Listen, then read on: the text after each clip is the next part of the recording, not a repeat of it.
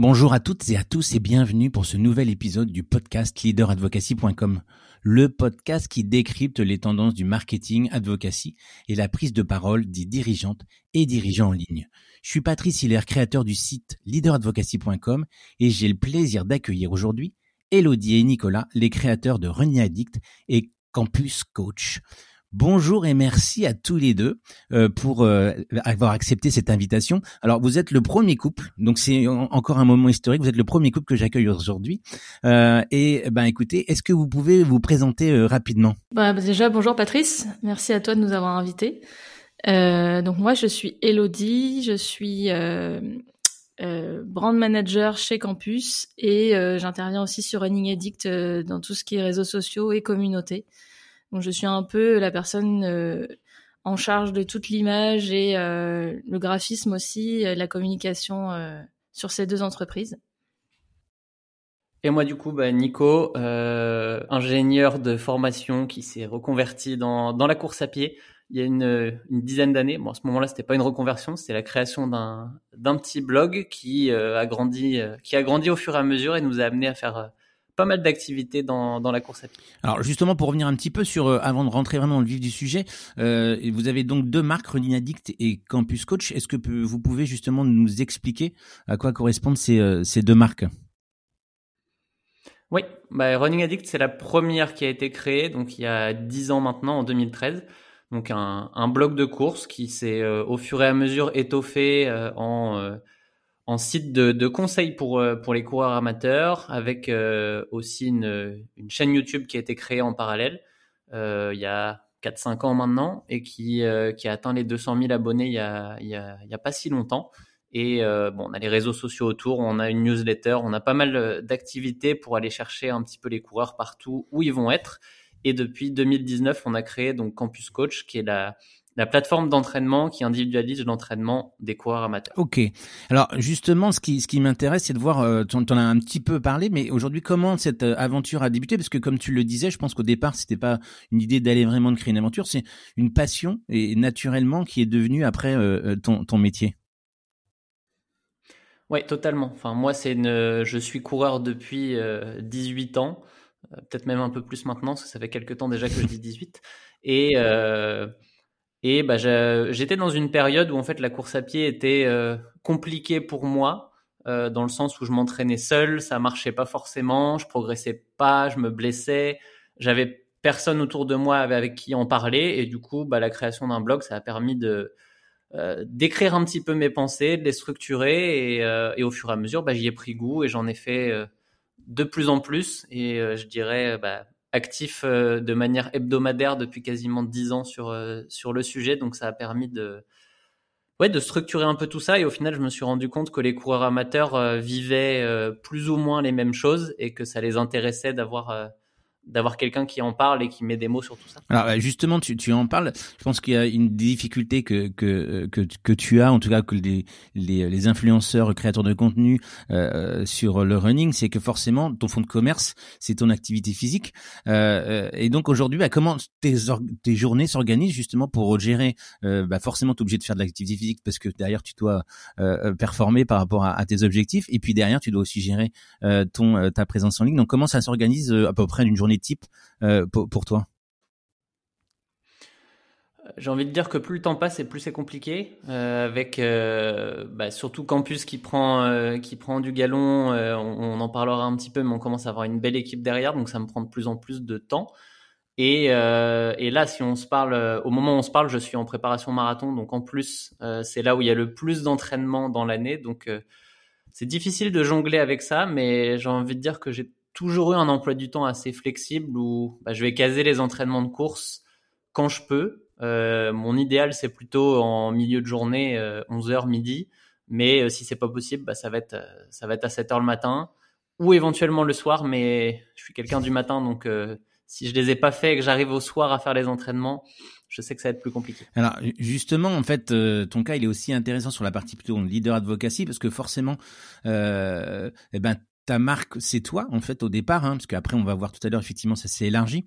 Euh, et euh, aujourd'hui en fait, euh, ben comment vous imaginez cette évolution? Parce que forcément, à un moment donné, ben tu peux, comme tu le disais tout à l'heure, tu peux pas tout faire. Donc aujourd'hui, comment vous imaginez la suite ou comment ça, cela fonctionne pour vous?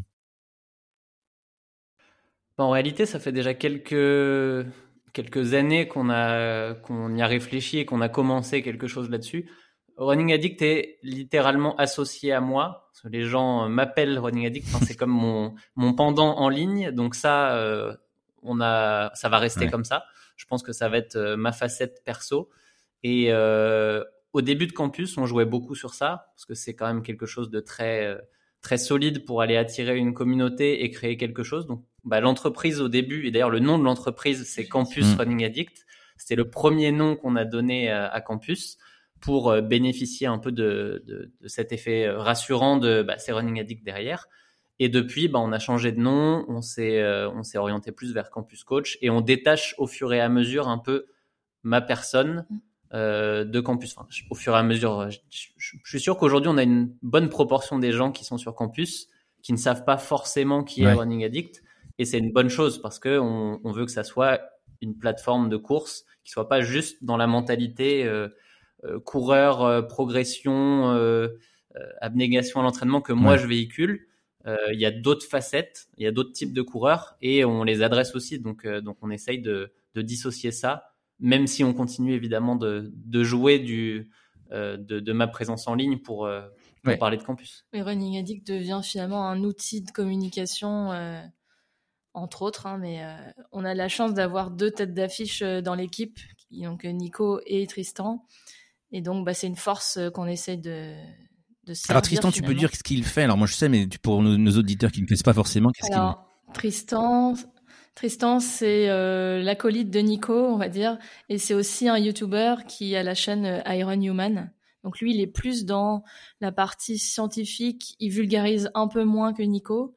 Et donc finalement, à deux, ils se, ils se complètent beaucoup et c'est une force qu'on a dans l'équipe d'avoir d'avoir ces deux vulgarisateurs à leur niveau, on va dire. Euh.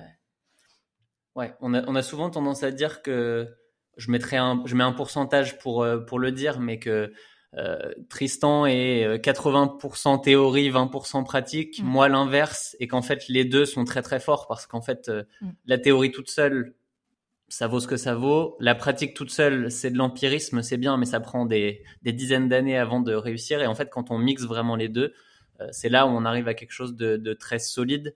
Et euh, bah, ça fait cinq ans qu'on le voit avec Tristan maintenant et c'est toujours hmm. aussi efficace. Alors, ce que vous disiez aussi, c'était euh, cette évolution. Au départ, beaucoup de gens bah, euh, tournaient autour de, de, de, de toi, euh, Nico, et que maintenant, il vous, enfin, en tout cas, vous percevez que les, les personnes qui viennent vraiment sur la partie donc campus coach, peut-être aujourd'hui, il y a une partie qui ne connaissent même pas, ou, une partie qui ne connaissent pas en fait toi, Nico, et ton, ton compte, parce que justement, ils viennent. Et donc ça, c'est assez intéressant, je trouve, dans, dans votre positionnement pour se détacher des fois en fait de ce, de ce leader charismatique pour aussi élargir son, son audience. Hein.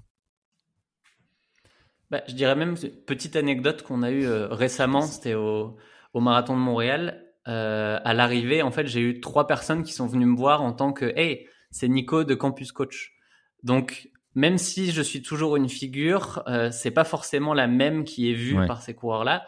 Et ça, ça a été un peu, c'était une réussite quand on l'a entendu de se dire ah, on a réussi à dissocier le le côté running addict de ce qu'on fait avec Campus. Alors justement, Elodie, puisque toi tu gères vraiment cette partie-là, on, s'est connu comme ça aussi. Euh, comment aujourd'hui vous gérez euh, les, les réseaux sociaux euh, pour, pour pour ces marques? Euh, ben, en fait, on, les, on dissocie vraiment Running Addict de campus. Même si, c'est là que c'est un petit peu compliqué parce que c'est le même sujet. On traite du running. Nikos, sa force c'était les conseils running. Campus aussi, c'est des conseils running. Donc, la difficulté, c'est vraiment de, bien dissocier euh, les deux réseaux. Sur campus, on est beaucoup plus euh, en termes de, personnel, enfin de, personnes qui travaillent, on va dire. Donc c'est plus simple, on va dire, de, travailler sur euh, campus. On a une belle charte graphique, on, a, on a vraiment une stratégie. Sur, sur Running Addict, on y va plus au feeling, on va dire. Nico, il veut vraiment garder sa, sa touche euh, spontanée. Donc on a moins de stratégie, on y va plus, comme je disais, au quotidien, ce qui va se passer dans ses entraînements On va quand même garder un peu de conseils parce que c'est quand même la marque de fabrique de Running Addict aussi. Mais les gens attendent surtout euh, que Nico parle, que Nico partage son quotidien. Donc, euh, donc on va avoir moins de ce fameux calendrier éditorial de tous les, les community managers connaissent. Euh, je sais pas si tu veux ajouter quelque chose euh, par bah, rapport à tes réseaux. Hmm. Je pourrais dire aussi que je suis euh, l'anti-calendrier éditorial. C'est ça. Parce que je fonctionne très bien dans ce qu'on appelle le chaos créatif, en fait, et les idées viennent quand la structure est assez flexible. Et en hmm. fait, si c'est trop structuré, qu'il y a trop de cadres, moi, ma créativité va pas fonctionner avec ça. Donc, sur Running Addict, on essaye de trouver le bon niveau de de structure pour que ça ne pénalise pas la créativité. Euh, alors que sur campus, bon là, on, on, a un bon process, on a un cadre et qui. Euh, ouais, on, si on comparait nos deux calendriers éditoriaux entre campus et Running Addict, c'est complètement les antipodes. Euh, campus, c'est vraiment, euh, c'est géré à, au mois, c'est tout est tout chaque journée, il y a, y a quelque chose d'écrit dans le calendrier. Running Addict, c'est il y a une vidéo là, il y a un truc là, mais rien n'est écrit quoi. C'est vraiment. Euh, et alors par contre, il y a quand même des personnes qui euh, qui prennent la main sur le, le compte de Running Addict ou c'est vraiment exclusivement toi et, Nico qui euh, qui prenaient la parole.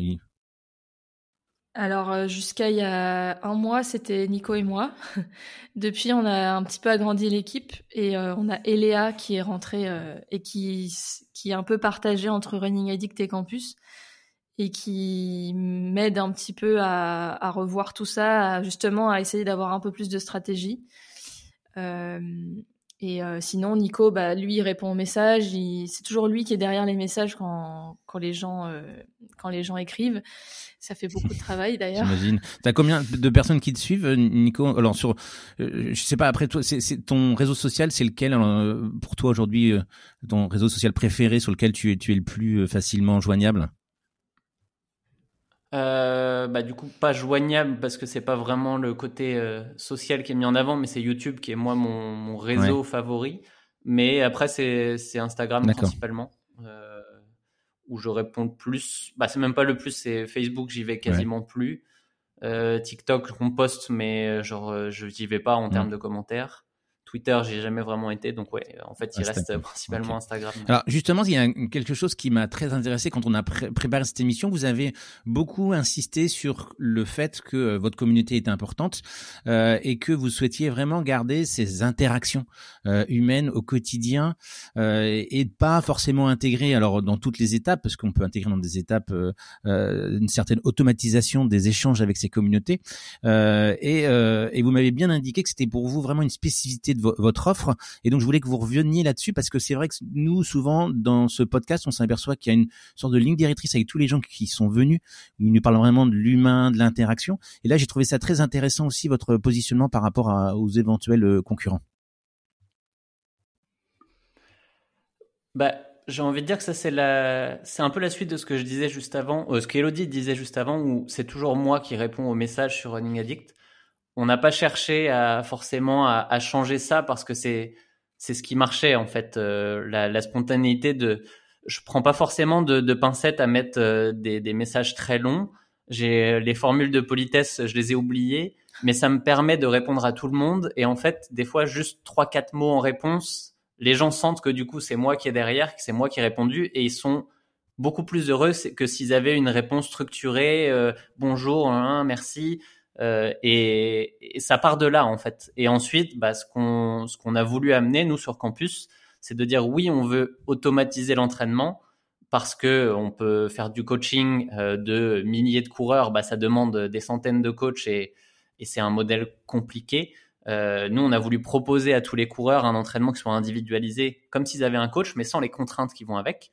Par contre, on veut garder ce côté si vous avez une question, si vous voulez échanger avec nous, on est là pour le faire. Et c'est une personne derrière qui est euh, un coureur, qui comprend euh, les problématiques, qui comprend les contraintes, qui va pouvoir euh, avoir une discussion avec tous ceux qui en, qui en ont besoin. Et même dans le contenu, j'ai envie de dire, toutes les séances sont accompagnées de conseils du coach qui ont été écrits et réfléchis pour bah, pour pour que ça ressemble à ce qu'un coach pourrait dire en bord de piste au moment de faire la séance. Euh, on a une communauté euh, en ligne, et je vais peut-être laisser Elodie en parler un peu plus, mais tout ça, on l'a développé au fur et à mesure et la communauté est vraiment un, pilier de, campus. Ouais, c'est ça, quand on a créé Campus, il y avait l'entraînement évidemment qui était bah, le, moteur même du produit, mais il y avait aussi la communauté dans un des trois piliers. Et du coup, on s'attache, enfin, on, s'attelle plutôt vraiment à, ce qu'elle reste, et notamment avec, euh, avec euh, la, la, plateforme Circle qu'on a mis à côté. Et donc là, on a vraiment environ, euh, je pense qu'il y a pas loin de 10 000 personnes qui sont sur notre forum. Donc Circle, c'est un forum euh, les gens peuvent euh, discuter. On a créé des channels. on a créé des channels pour que les gens puissent aller discuter sur des sujets bien précis, que ce soit pas tout mélangé. on a des experts donc en nutrition, en trail, en prépa mentale, on a un kiné aussi. Donc voilà, en fait, il y a vraiment la plateforme d'entraînement et au-delà, les gens, euh, s'ils ont des questions, ils peuvent aller les poser à la communauté, à des experts. Et euh, ça permet euh, aux coureurs de ne bah, pas se sentir seuls et aussi d'aller sur les courses, d'aller rencontrer d'autres campusiens. On, les appelle les campusiens.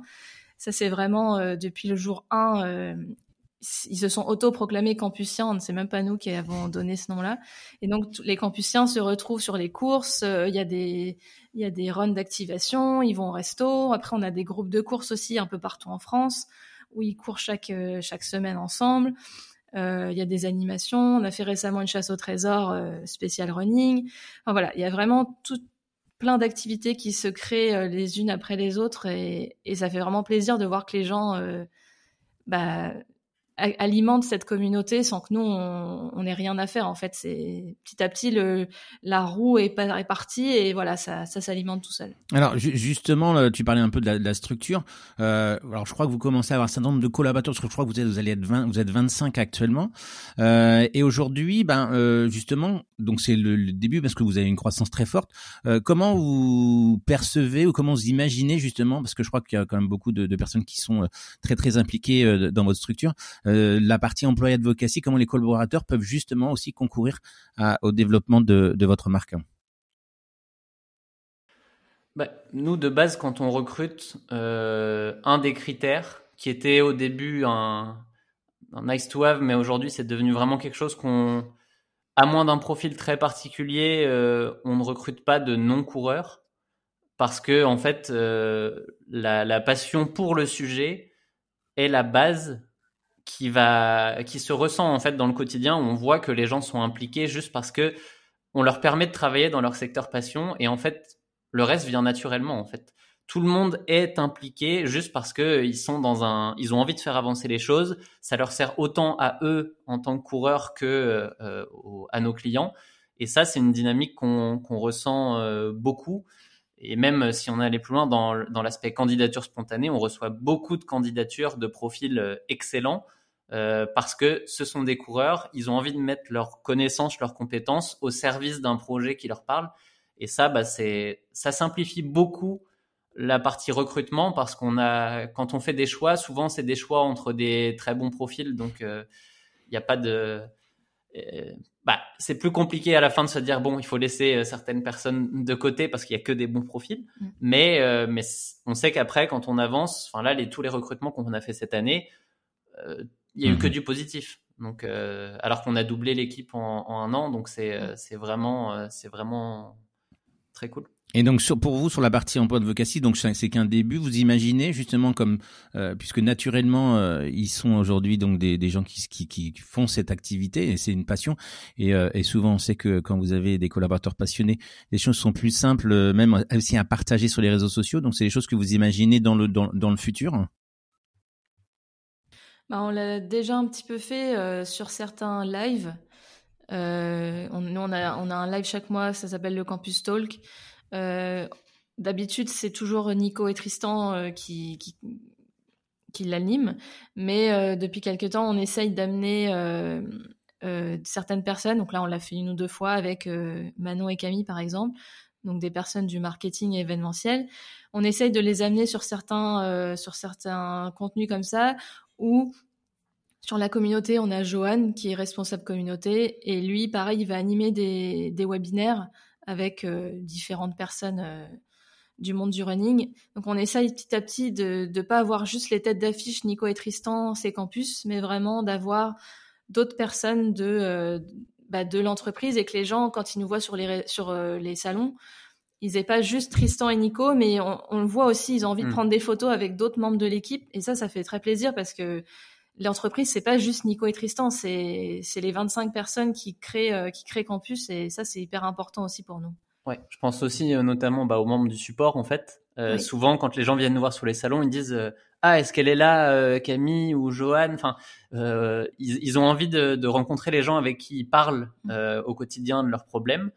Et à l'inverse, je pense aussi à bah, quand nous on, fait, on va sur des événements, on essaye de faire participer les membres de l'équipe, de les faire venir pour participer à la course et bah, déjà partager un événement tous ensemble mm. qui est fédérateur, mais qui aussi va permettre de les mettre en avant. Je pense euh, à Lyon, on avait, euh, je pense, euh, quatre ou cinq coureurs qui qui étaient qui étaient sur la course. On a pris quelques photos, donc maintenant ils sont mm. ils sont aussi sur les réseaux sociaux. On les met pas en avant dans le sens voilà Emma de campus qui a fait ça. Ça pourrait arriver, je pense, dans le futur. Mais petit à petit, on commence à exposer euh, la communauté à, d'autres têtes que, que, les, que celles de Tristan et moi. Alors, vous êtes revenu en France euh, récemment parce que vous étiez au, Canada depuis plusieurs années euh, pour justement essayer de d'être vraiment en proximité avec avec les, les, communautés, vos clients, enfin voilà, pour aussi simplifier, je pense, votre activité au quotidien. mais justement, alors c'est pas un secret, hein, vous êtes en couple. comment vous arrivez justement aujourd'hui à séparer cette vie pro perso euh, en plus toi Nico effectivement qui est une tête de pont comment ça comment vous arrivez vraiment à, gérer ce, cette, ces deux éléments?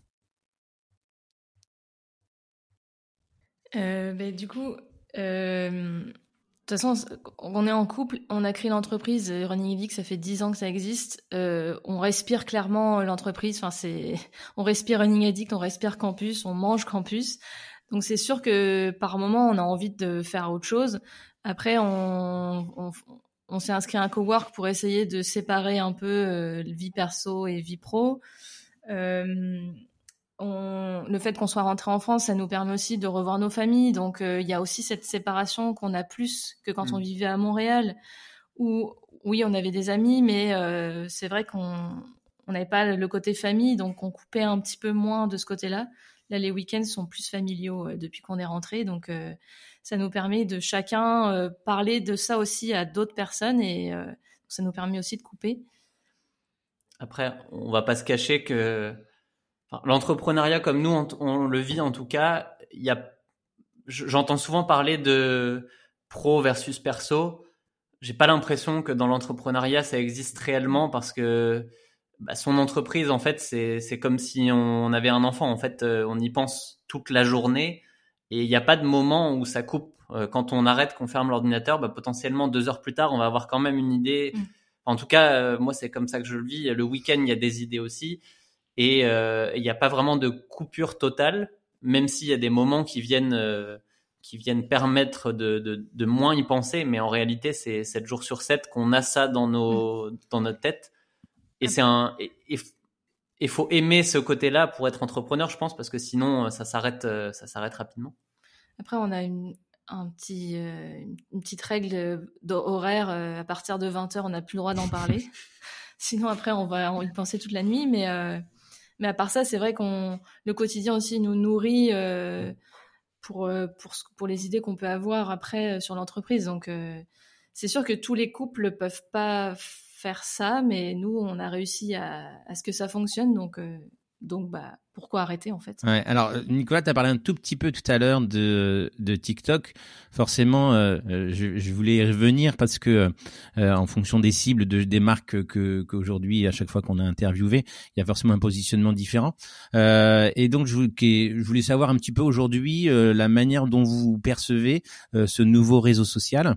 en tout cas, c'est pas un nouveau, mais en tout cas qui se développe énormément, on va dire, auprès d'une cible jeune, mais plus largement, qui a aussi évolué sur le, le contenu qui était au départ très dense et finalement aujourd'hui devient très informatif. et même j'entendais un podcast récemment, Super Daily, qui disait qu'il y avait une grande partie des jeunes, la moitié je crois aux États-Unis, qui utilisaient TikTok dans un mode comme moteur de recherche pour moitié. donc comment aujourd'hui vous vous utilisez, vous, vous allez utiliser ou développer TikTok dans, dans votre stratégie social média alors on a on a fait des tests cette année euh, de reprendre des extraits de vidéos YouTube pour en faire des formats courts, donc TikTok, euh, Instagram, YouTube Shorts. Euh, donc on a fait pas mal de tests là-dessus. Il y a des choses qui ont très bien marché. Et bah maintenant, Elodie en parlait tout à l'heure, maintenant qu'on a Eléa qui est venue renforcer l'équipe, bah on va pouvoir travailler un peu plus tout ça, se servir de, des tests qu'on a fait pour pour essayer de créer du contenu bah, informatif. C'est bien de le dire parce que moi, ce qui m'intéresse, euh, c'est d'essayer de toujours apporter de la valeur ajoutée en fait quand je fais un contenu, même si c'est mon expérience. C'est pas pour mon pour raconter euh, ma vie euh, et ce qui s'y passe, c'est pour dire regardez ce moment-là, c'est intéressant de le comprendre parce que vous allez pouvoir en tirer quelque chose qui va vous servir en tant que coureur. Et le but, c'est toujours ça, c'est d'essayer de se dire comment on peut amener de la valeur avec tous les types de contenus, qu'ils soient vlog ou purement euh, conseils, dire comment on le fait. Et euh, bah, les médias euh, type TikTok ou, ou Instagram Reels, bah, c'est comment on le fait dans un temps ultra court. Donc c'est c'est pas facile, mais je pense qu'on est en train petit à petit tous, là je parle de moi, il y en a qui l'ont fait depuis beaucoup plus longtemps, mais d'intégrer la manière de, de, faire ça, la manière dont les gens vont interagir avec des contenus en fonction de la longueur. Et en réalité, on, on est tous partis sur bon bah il faut qu'on tienne 60 secondes parce que c'est le format max qu'on nous donne. Et en réalité, il y a plein de cas où en 15 secondes, ça suffit parce que les gens vont retenir juste ça, donc ça sert à rien d'aller plus loin. Juste, on donne l'idée en 15 secondes. Enfin bref, on est en train vraiment de, de, de comprendre cette mécanique. Et bah, moi, ce qui m'intéresse en général, plus que les résultats, c'est le process, c'est de comprendre comment ça marche. Je pense que c'est le côté ingénieur derrière ça, mais j'ai besoin de comprendre comment ça marche et euh, c'est cette phase-là qui m'intéresse le plus. Tu parlais du podcast du Super Daily euh, que j'écoute beaucoup et c'est vrai qu'on j'utilise beaucoup leurs conseils et en fait c'est vrai que TikTok c'est surtout, en tout cas pour Campus, c'est une forme de On l'utilise surtout pour la notoriété. Finalement, on va pas aller vendre avec ça. On va vraiment essayer de se faire connaître. Donc, pareil que, sur Running Addict, euh, on essaye d'apporter du conseil, de la valeur ajoutée et euh, de le reproduire ensuite sur Instagram, possiblement sur les reels. Mais, euh, voilà, on essaye de construire cette stratégie notoriété sur TikTok. Ok. Alors, j'ai découvert en, échangeant avec vous, en préparant cette émission, que vous avez signé un, partenariat qui est, qui est, complètement fou, on peut le dire comme ça, je crois, hein, euh, qui est celui euh, du marathon euh, donc de Paris 2024. Euh, alors, j'imagine l'événement pour l'avoir fait euh, cette année, qui est un événement énorme en termes d'organisation. justement, comment aujourd'hui sur les médias sociaux, comment aujourd'hui les choses se mettent en place, comment vous imaginez euh, accompagner euh, cet événement ou, en tout cas vous pouvez revenir presque même aussi hein, sur le, partenariat parce que je pense que c'est intéressant de voir que une structure comme la vôtre ben, signe un partenariat énorme avec ce, marathon de Paris. Bah, c'est sûr que c'est un peu c'est un pari qu'on a fait au moment où on a signé ce partenariat. Après, on avait une relation assez forte avec le marathon de Paris parce qu'on y est présent depuis euh, 2021 depuis ce fameux marathon qui a été organisé en octobre, euh, sortie de pandémie, on veut absolument organiser ce marathon. Nous, on a voulu y être et on y était en 2021, on y était en 2022, on y était en 2023 avec un stand euh, qui avait déjà une euh, fière allure. Et, en parallèle de ça, on a on discutait avec les organisateurs pour pouvoir devenir partenaire. Et on s'est dit que pour nous, c'était bah, le meilleur choix à faire dans le sens où c'est une très grosse course, très bien organisée, qui a une, une belle dynamique. Euh, le salon du marathon de Paris, le salon du running, c'est le plus gros salon de France où il y a 100 euh, 000 personnes qui viennent sur euh, les trois jours. Donc en fait, c'est le meilleur endroit pour aller rencontrer nos clients euh, et clients potentiels et pouvoir sonder un peu tous les ans où est-ce qu'on en est en termes de notoriété, comment est-ce que les gens euh, comprennent Campus, est-ce qu'on est toujours aligné avec les, les valeurs que les gens ont et en fait on veut être sur cet événement-là. Et le fait d'être partenaire, c'est aussi permettre euh, bah, toute l'année d'avoir une communication qui tourne autour de ça et d'aller chercher des bah, les coureurs du marathon de Paris pour aller les entraîner avec Campus. Euh, parce que c'est une boucle.